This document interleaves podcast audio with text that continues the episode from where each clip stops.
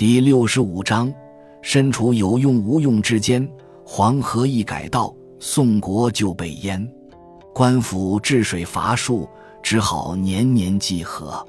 祭河要用牲畜，还要用女人。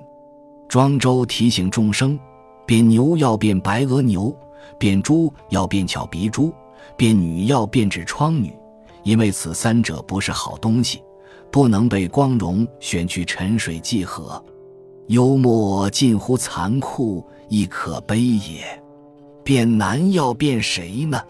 庄子《人间世》中又提醒说，要变只梨叔那样的残疾人，被驼成锐角了。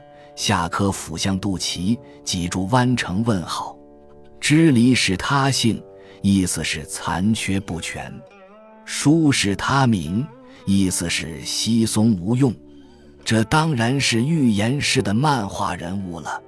便知黎叔有四大好处：一是政府照顾残疾人，准他算命卖卜，收入丰厚，能养活十张嘴；二是国家抓丁打仗。人人都躲他不躲，还跑到征兵站去呼爱国口号。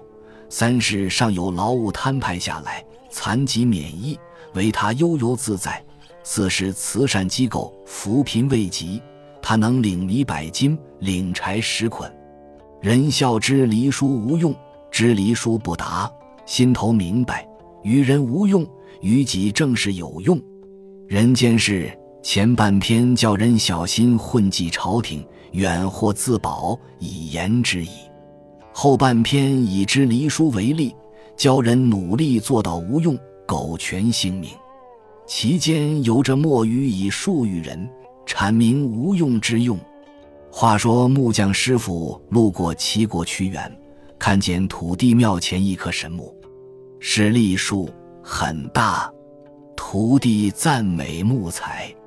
师傅却说：“那是散木，坐船一沉，做官速朽，做家具要裂缝，做门板要冒油，做栋梁招白蚁，不成才的栗树啊，所以长寿。”是叶栗树显梦说：“散木又怎样？你以为我想变文木吗？从做小树起，我多次遇险，差一点被误认为文木，遭到砍伐。”我若有用，还能活到今天，长这样大吗？师傅梦醒，告知徒弟。徒弟质问：他要做到无用，去做好了，为啥又来冒充神木，接受众人跪拜？师傅悄声回答：绝密，不要外传。冒充神木，借房子躲雨罢了。当初他若不投靠土地庙。挂一个保境安民的虚职，恐怕早就被砍来当柴烧了。蠢物以为有用就能保命，会物以为无用就能保命，而他身处三木无用与神木有用之间，赖以苟全性命，具独创性。你用道义去责备他，未免外行。这里含藏着深刻的讽刺。昔时人言：“小隐隐在山林，大隐隐在朝廷。”这棵神木栗树正是躲在朝廷做隐士、狡猾之至。比较起来，知离书更值得同情。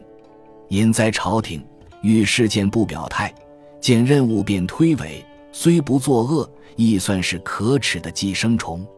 庄子《山木》中也说：“大树因无用而安享天年。”家娥因无用，不能屋教防盗而被杀待客。弟子问庄周站哪边？庄子笑答：站在无用与有用之间吧。